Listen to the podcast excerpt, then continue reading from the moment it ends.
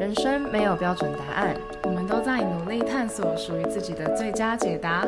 欢迎收听《维抹绿》。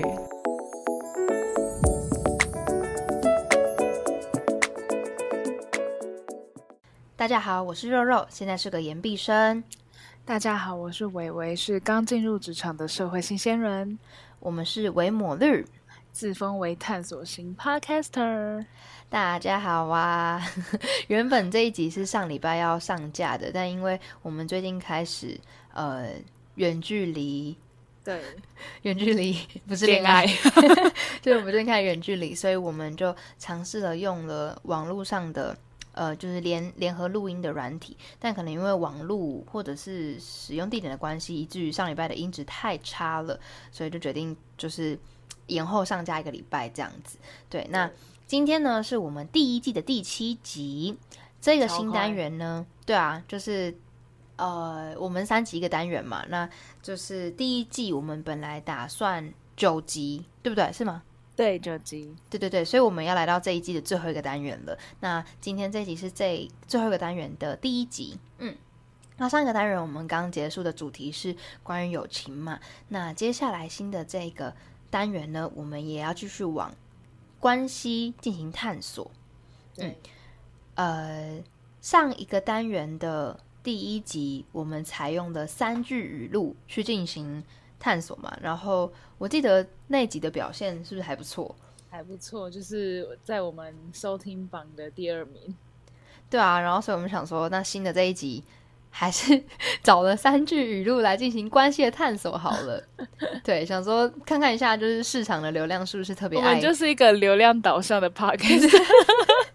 哎，流流量让我们有饭吃嘛。虽然说现在不管是什么流量，都还不一定有饭可以吃，对吧？所以我们就决定新的一集还是先以三句语录去进行分析、跟讨论，还有探索。那今天在亲情的单元当中呢，我们也选了三句。呃，语录这样。首先，第一句就是由我来问微微，就是你有没有听过一句话叫做“家和万事兴”？有的。你我对他的印象，你你你是什么什么时候听过这句话的？很小吧，就是刚刚出生，没有啦。哇，你是天才吗？一出生就会看字典。对，没有，嗯，就是就是，但就蛮小，就是开始上国文课之后，应该就会有听过这句话那你认同这句话吗？我算是蛮认同的，因为我基本上我想不到任何可以反驳这句话的东西。对，然后我就觉得说，呃，像现在不是很常，近几年我觉得很常听到原生家庭说。然后事实上，原生家庭说这东西，在过去大家就已经知道了，只是我也不知道为什么近几年就是这个东西开始变成一个理论，然后开始被呃流传这样。那我觉得其实也蛮认同原生家庭说的，因为我觉得家对一个人的影响很大。那其实其实可以观察到那些在很健康的家庭里面长大的人，他们的心理其实。通常不太会偏差到哪里去，当然也有例外啦。但是你拿两个家庭，一个是很健康的家庭，一个是稍微有点破碎的家庭，孩子的心理基本上，呃，很大一部分是健康的，会更健康一点，就是相比那些破碎的家庭成长的人。所以我觉得一个家庭里面，他如果每个人的。关系每个人的心态都是健康的，那这个家庭很难不兴旺，就是因为大家都有一个很好的、很强壮的心理。对，那不是说破碎的家庭出来的呃人，他就一定是很他的心理也是很破碎。但是我觉得他这一句话嘛，“家和万事兴”，我觉得就是家不和，万事不一定不行。对，但家和，我觉得万事一定会兴。我记得有一句话叫做。修身齐家治国平天下，我不知道你有没有听过这句话。我觉得它跟“家和万事兴”这概念好像蛮可以相呼应的。因为我觉得那句我想到的那句话，它也是这样，就是家庭它是一个社会最小单位的群体，就是因为呃世界是由就整个世界是由个人所构成的嘛，那个人都只是就是个人而已。可是如果要说最小单位的群体的话，大概就是。呃，三人三人群体的定义应该是三个人以上，那家庭就是一个最小单位能够组成三个人的群体，然后又是坚固的。对比起友情啊，因为友情本来就会随着你时间的变化被你筛选掉嘛，就是时间的浪会帮你筛掉这样。那对，就是我觉得如果家庭这个最基本的单位它可以是稳固的，那自然而然就是呃齐家嘛。那再来就是治国，就是说如果。单位们就是各个小单位们都能够本身都很让人不不担忧的话，那国家自然而然就会国泰民安，然后最后你搞不好就把整个天下太平了。这样，对对，我是觉得还蛮能够相呼应的，所以我自己对于“家和万事兴”这句话也是认同的。嗯嗯嗯嗯嗯嗯，就很像根基，对对对，根基打好了，根基打稳了，自然就是房子就会盖得稳，这样。没错，对对对，好，那我们来进到我们的第二句。第二句话，我先问你好了。嗯，我们今天的第二句就是“家是永远的避风港”。嗯，好，给你来分享一下，你觉得这句话你的想法是？家是永远的避风港哦。我觉得有的时候很多东西它会存留在你的脑袋里面，但你不一定会跟他产生真正的连接。对。对，就是你不会真的开始觉得哦，他跟你很有关系，然后你对他有感觉，这样。对。那这句话一之前一直存在，呃，第一种情况就是他在我脑袋里面，我听过这句话，我也知道他是什么意思，可是我并没有特别觉得我跟他有产生连接或感觉，这样。但可能我那时候也没有去思考他跟我的关联性啦。然后一直到我高中的时候，就是比较叛逆，然后那个时候就是很常会因为。就是呃，我自己很喜欢跳舞，然后把功课就是课业搞砸，然后每次我爸在跟我吵架的时候，我就超级想要逃家的时候，我就会觉得家根本就不是永远的避风港，我超级想要逃离这个地方的。嗯，对，所以在如果你今天是问高中时候的我的话，我可能就会说，感觉这句话应该是对的，可是我没有觉得它发生在我身上。嗯，对，但是如果是现阶段的我的话。就其实慢慢长大了，然后慢慢体会了更多事情以后，我再一次回到这句话面前，我还是觉得他是对的。就是我我有点那个什么立场转换，嗯，对，嗯，因为后来就是在外面的世界打滚了之后，才真的发现有个地方你能够回，然后那个地方你回去之后，回去之前你不用担心你会不会被赶出来。嗯，那才是真的是一个避风港的感觉。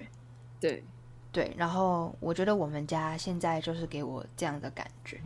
嗯，虽然说待在家里的时候，有的时候还是会觉得自己要被全家人排挤，就是 可能跟家人之间的相处，那这是有点比较开玩笑的啦。就是可能我妹也会呛我说：“你就很不社会化，不会跟人家共处什么的，然后不会做家事啊，什么什么的。”对，但。就是他们嘴巴上面会这样讲，可是我会知道，我今天不管发生什么事回来，他们都还是会拥抱我。嗯，对，所以我现在是认同这句话的。那你呢？我其实跟你蛮像的，也是以前不会觉得说这句话对我而言，听到的时候会有什么感觉，甚至以前我还会有点反驳这句话，因为嗯嗯嗯，当我觉得。就像你说的，我觉得避风港是要一个可以让我觉得有安全感，然后让我觉得我在这里受到接纳，然后我在这里得到保护这种感觉。然后，但是我觉得在过去，对过去的我而言，感受不到的原因很大一部分其实是我自己的心理因素，因为我一直以来都是一个，我有什么问题，我遇到什么困难，然后我自己的心事，我自己所有。呃，渴望被接纳的东西，其实我都不会跟其他人讲，包括我最亲的家人，甚至我我在我的关系圈里面，家人还不是最亲近的。其实我跟他们关系很好，我们不是感情不好，但我自己的个性就是我不会，我对他们无法说出我内心深处的东西。嗯，所以我就会在我过去很长一段时间，其实到现在我都还没办法做到跟家人说心事啊。可是，在过去。的对，过去的我而言，我就会觉得，当我最需要的时候，其实我在家我是得不到一个保护的，我在家我得不到安慰，所以我就不会有那种我回家之后，我好像来到一个避风港，然后我觉得我在这边可以卸下所有的武装，这种感觉。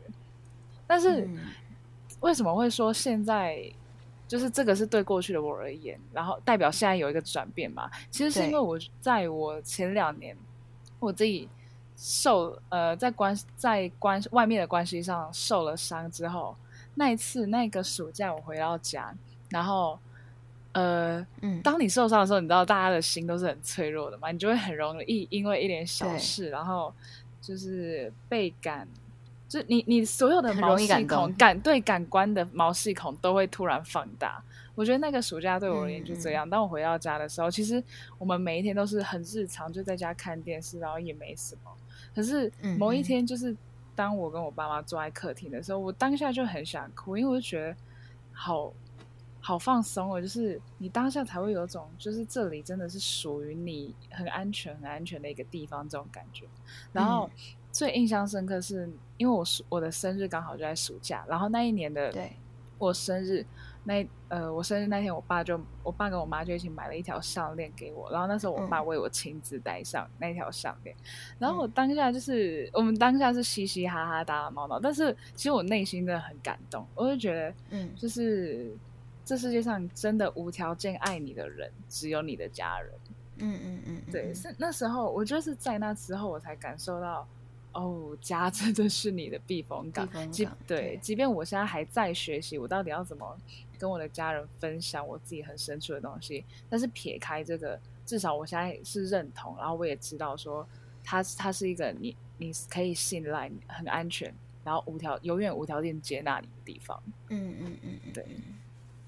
你们家这样子其实蛮妙的，就是其实你在感受上面有没有觉得你的家人不爱你？对，但是应该说妙的是你啦，就是你自己卡住，然后对，所以没办法去就对。其实我觉得这件事情真的很有趣，因为我自己可能也会有类似这样感觉，就是我在理智当中知道他们不会不会做什么不利于我的事情，可是好像对。个人就对我自己而言，要去接受它会很困难。嗯，对啊，就你你应该就类似这样吧，就是或者是选择主动的去敞开，这样。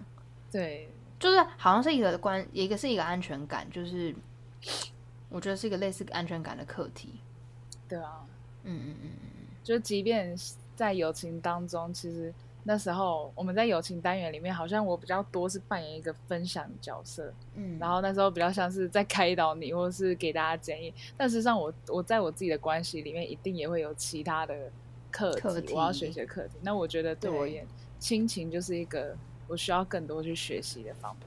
结论就是关系很难，对，真的 就是与对啊，与人相处好难，这样 永远有学不完的东西，没错。那第三句呢是《三字经》吧？从《三字经》出来的，不是那个脏话《三字经》。我刚也想，是那个古典文学。哎，古典文学吗？就是啊，里面有句话叫做“养不教，父之过”。对。然后下一句好像是接“教不严，师之惰”。对对。那接下一句，呃，哎，我想，呃呃。呃，养不教，父之过；教不严，师之惰。子不学，非所宜；幼不学，老而为。你很强哎，是吗？我不知道啦。其孟母，择邻处。子不学，断机还给老师。应该是因为我妈以前，我印象很深刻。我妈以前会就是躺在床上，然后我还小，就是我还能够只占领她的上半身核心区块的时候，就是懂吗？就是我还我还小只，然后我只只能够把她脖子以下，然后子宫以上的那个位置爬满的时候，嗯。就是 对，他就抱在抱着我，然后会每天念三字三字经给我听，太神奇。对，所以我小时候背三字经都是凭着妈妈小时候就是读给我听的印象。嗯，可见那个什么幼儿教育或胎胎教，果然还是有点帮助的吧？嗯，对我以后我以后要抱着我小孩，然后每天念 rap。哎，rap rap 的词很多都很很写实，你要让他小小年纪就看见社会的黑暗嘛。就不用黑暗，但是要让他知道社社会是怎么样运作的哦。对，他长大就可以还是稍微跳一下，直接偏题，蛮好笑。你可以念英文 rap 啊，英文 rap 感觉还可以同时学另外一个语言，有没有？哦，我念泰文好了，泰文。可以可以，搞不好就是东南亚，就是在我们长大以后，不是我们现在已经长大，但是在你生小孩的时候，已经是一个高发主流，它到时候就是主流文化，对对对，主流文化。啥啥意思？好了，回来回来。那“养不教，父之过”这句话，先问，因为它是文言文嘛，那你你是怎么理解这句话的？嗯，我是怎么理解这句话？就是如果单看这个。字面啦，我已经不管他当初就是国文课本上解析怎么写，就是单看的话，你会觉得说，就是没有好好管教你的小孩的话，是父父母，我觉得是父母父母的过错，嗯就这样。嗯，哦，呃，他的原意好像是，如果你养小孩，只有让他吃饱睡饱。健康平安长大，这样子还是爸爸的，就是还还是还是就是父母还是有错的，就是父母亲还是有错的。对，因为你需要教育他，你要教养他，就是应该说教养这个词就包含了教跟养，你不能只有养，然后你还要教，这样。对对对对对。那不管你是怎么理解的，那你可以单纯分享一下你对这句话有什么看法吗？认同或反对这样？我的认同程度大概八十趴，嗯，就基本上其实我没有要反驳这句话，但其实那个二十趴保留的二十趴比较像是，我觉得这句话有点太把它理所当然化了，嗯，就是好像今天没有教育小孩，然后或者是教育了，但是没有把他教到一个社会认为好的标准，就是父母的过错，我觉得。这样对父母而言其实蛮不公平，然后他们扛的责任也有点太大。嗯，就我我绝对认同说，你既然把小孩生出来，你其实就有养育教养他的责任。责任是，对。可是我不会想要把这件事当成一个理所当然的，因为我觉得父母对小孩的教养那个是出于爱。嗯，对。所以我对这句话就是大概给个八十吧。嗯嗯嗯嗯嗯，对。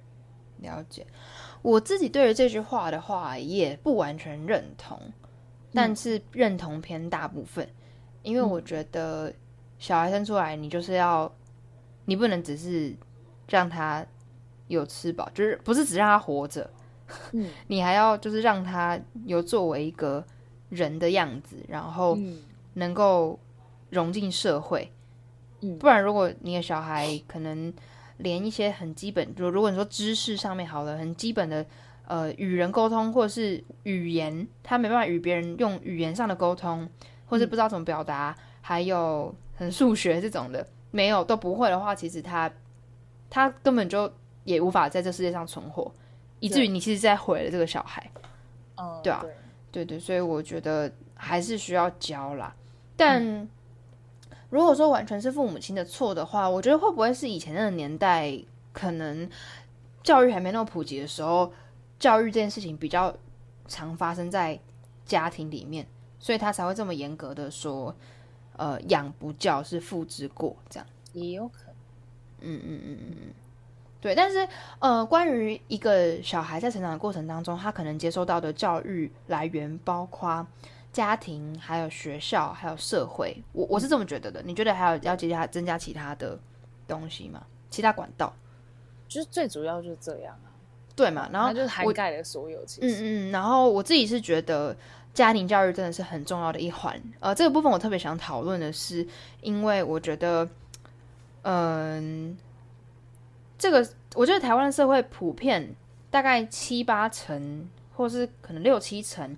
家庭教育应该还算是成功的，可是有另外一小部分的是家庭教育没有这么成功的。这当中可能包括了可控性的因素跟不可控的因素。可控的可能就是家长不懂得怎么样去教养，或是他不愿意去教养。那不可控的可能是这个家庭他很不幸的有了一些意外，以至于父母亲他其实有心想好好照顾这个小孩、教养这个小孩，可是他没有办法做到。嗯，对。然后我觉得，呃。我觉得家庭教育还是最重要的一环，是因为就像我们刚刚前面家和万事兴的时候讲到，家庭是最小单位的最小的，就是基本单位嘛。那呃，人其实，在进入社会或进入学校以前，特别是幼年时期，你一个人格塑造的阶段，最常待的地方就是家庭，所以我觉得家庭教育的重要性还是就是不能忽视的。这样，但因为我我之前有发现有些人有些家庭啦，我观察到我身边的一些家庭，或许他们不是这么不是社会的缩影，但我自己有观察到某些例子是父母其实不太重视这件事情，可能他就忙着赚钱，就把小孩都丢在学校里面，嗯，然后期待学校给他的小孩良好的教育。然后小孩的人品如果呃偏差，他就觉得老师教不好。嗯，就我其实觉得这个就是复制过了，就是对 我就会觉得你你这样真的完全不行，这样对啊。嗯我想分享一下，就是刚刚呃我在分享我对这句话的看法的时候，导致我有这样的想法的一个原很大的原因，其实是来自于我之前在上海交换的时候。然后我遇到了一个妈妈，我那天跟她聊了非常非常久，聊了六个小时，而且是一个素未谋面的妈妈。然后我就跟她聊了六个多小时。然后在那一次我跟她的对谈之中，颠覆了我对于亲情跟母女关系的一些想象跟既定印象。然后我先简单说，就是反正我在那天的时候，然后我就遇到了妈妈，然后她很年轻，她看起来就比我妈还年轻，她的女儿。也已经高中了，所以他算是蛮早生。嗯嗯。然后那时候他在跟我聊天的时候，就是他一开始他就问我，因为他问我说：“哎，我是念哪里？然后我在念什么？”然后其实他主要就是因为他想分享说，他想要跟我聊说他女儿要升大学了，然后但他女儿就是想要念芭蕾，但他妈妈没有不支持他，妈妈很支持，但他就是怕他说什么呃，可能只是一时的热血而已，然后就开始在聊这些。然后他在跟我聊他就是他跟他女儿的关系的时候，我听得出来，就是他们感觉其实关系是还不错的。然后他也很 care 他女儿的一些课业啊，然后管呃等等生活等等。所以我那时候就觉得，哦，就是一个蛮尽责的妈妈嘛，就是一个标准的妈妈啦。这样，就我那时候就给他一个盖上一个合格章，就是标准妈妈。嗯嗯嗯嗯。但是事后我们在聊更多之后，我才发现就是。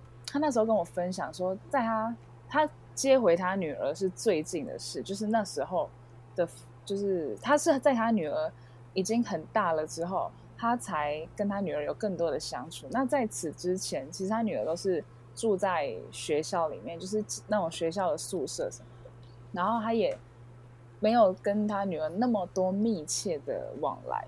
然后后来是因为那个学校就是宿舍不能住了，他才。就是有点像是被迫，就无奈的把他女儿对不对不得已，就才把他女儿接回来。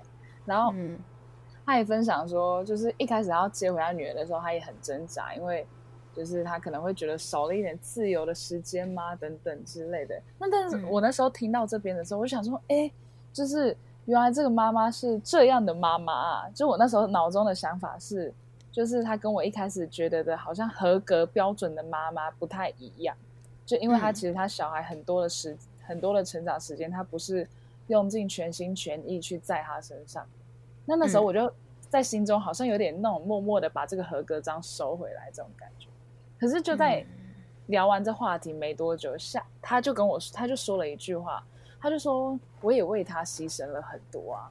然后我那时候听到这句话，我才就是有点有点惊讶的感觉，对，当头有点像是当头棒喝。对，我觉得他那句话让我反思，就是我我为什么会把父母对小孩的一些可能我们认为的标准或付出当做这么理所当然，嗯，然后我就在心中对这个妈妈做评分、做判呃判别的标准，嗯，但就是没有想过说，事实上他们所做的一切都是出于爱，他们其实也有他们自己的人生，那他要怎么样去教养这小孩，我无法。评呃判评判，就是我无法批评。可是，就是我觉得他那句话真的让我反思，因为他就让我想到说，其实，呃，有一次我在跟我妈聊天的时候，然后他就我妈就突然在我面前，就是比较情绪溃堤的，开始在跟我抱怨很多事情。然后，呃，我还记得那一次对话，我我妈的，我妈所说的跟他。所释放的情绪会让我觉得说他身上有好大好大的压力，但那个压力是我无法去理解，而我永就是在可能在我当一个母亲之前，我都没有办法去理解的那种压力，你永远不知道他承担了多少。然后那时候我看着他，我才会觉得他也是一个别人家的小孩，他也是一个女人，他也是一个对，就是很需要被照顾的人。但是我们好像常常会给父母，给一个父亲，给一个母亲过多社会期待期待的标准，然后把这一切都太理所当然化了。嗯，对。那我觉得那一次的对谈，就是让我反思这件事情，然后。我才会就是在那之后，我就觉得说，真的是没有什么是理所当然。你所经历到的一切付出，你所被爱的，都真的就是出于爱，出于他们对这个小孩的关爱。嗯，你刚才讲的时候，我就想到一句话是，呃，有人说你是别人的小孩，但那个别人他也是别人的小孩，就是你的爸妈也是别人的小孩。对，所以其实每个人都在他的成长的阶段里面吧。可是，其实因为我觉得这就是一个每个人都不断在学习一件事情吧。对小孩来说，我从出生到现在，我从完全不了解你，就是我我我从出生都就是一直接受你给我的东西，到我开始会思考，到我开始反驳你，到我开始意识到其实你并没有像我小时候想的一样强大的时候，这是一个过程。就是其实对我来说，我也有那种很崩溃的时间。可能我一直都相信我爸妈说的都完全正确。等到我开始有判断能力，开始去认识自己之后，才发现他们说的或许没错，但并不是我想要的。然后人生到后来，每个人都只能为自己负责。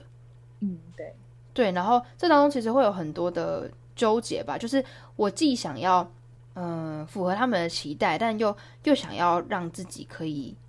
不只是快乐，然后活得更有价值，嗯，然后这当中就会有很多不知道怎么样去与父母沟通，然后调整对他们期待的过程。像可能我一直到现在都还在学习，呃，不要对父母抱太高的期待，但并不是一个悲观的话，是因为有些期待会是有压力的，而且对没有人，就是就连我自己，就是互相的。就像是父母也不要对小孩抱着一些不合理的期待，我对我父母应该也不能抱着不合理的期待。嗯，所以我觉得最终关系跟关心之间，尊重是一件很核心的事情。就尊重跟爱是很核心的事情。就是你如果不管在友情、亲情、爱情当中，你说的每一句话、做的每个行为都能够以爱跟尊重为出发点的话，很多事情大家应该都会比较轻松自在吧。嗯，但这样讲讲很简单啦，做到就是很难的一件事情啦。对，对啊，对啊。我我我想到一句话，想要送给就是今天听这一集的每个听众朋友。嗯，这句话是我在高二的时候，算是我自己最叛逆的一个时期吧。听过一个学长讲的话，有一天我跑去找那个学长，然后他算是那时候在教我微积分的一个学长，这样。然后我就跟他抱怨说，我爸妈怎样怎样怎样，我妈都不懂我啊，然后每次都没办法跟我妈沟通啊，等等等等等等的。他那时候就讲一句话，他就说，每个人都有第一次嘛，你爸妈也是第一次当爸妈。嗯。然后我才有一种，哎，对耶，嗯，就这样的感觉。这样，我觉得这句话跟我们刚刚前面讨论到，就是不管是对父母的期待，或者是呃，他们自己也是别人的小孩。这个都有相呼应。其实对我们自己而言，我们在尝试第一次做的事情的时候，也都希望别人可以更多的包容我们犯错。所以，其实就小孩的角度来说，我们其实也需要去包容父母犯错。所以这句话，我觉得，如果今天你是一个还没有当父母，你是别人的小孩的人的话，我希望你可以知道，你是有。能力也有选择权，去包容你的父母犯错的。嗯，对我觉得某种程度上这是一个很蛮正面的能量，因为有时候父亲子关系里面会好像小孩就是有有时候会有点像从属关系啦，嗯，就是好像一个主动一个被动，好像小孩总是只能听爸妈的话，嗯然后在沟通的过程当中就会很容易产生争执，因为爸妈可能很容易觉得他是对的，但其实我觉得就连。包容他犯错这件事情，他就是一个互相的。因为如果父母一直被要求完全不能犯错的话，他们也会压力很大。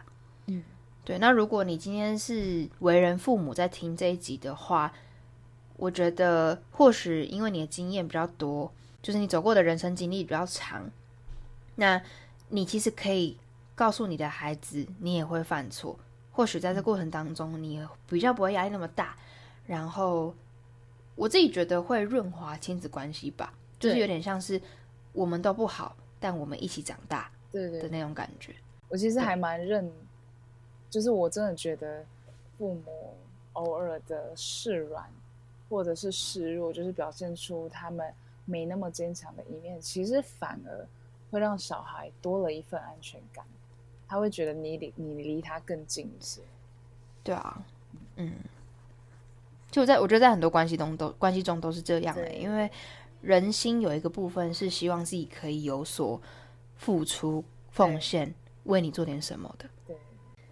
那谢谢你今天的收听，欢迎你到 Apple Podcast 跟我们分享你的探索历程，或是给我们的建议，陪伴我们一起成长。那我们在这第三单元当中，我们的第三集就是亲情的第三集，一样会有一些 Q&A 的收集，然后再等当集分享。所以，呃，大家还有两个礼拜的时间，可以告诉我们你们想要问的问题，或是你们想要听的东西。没错，耶，拜拜，拜拜。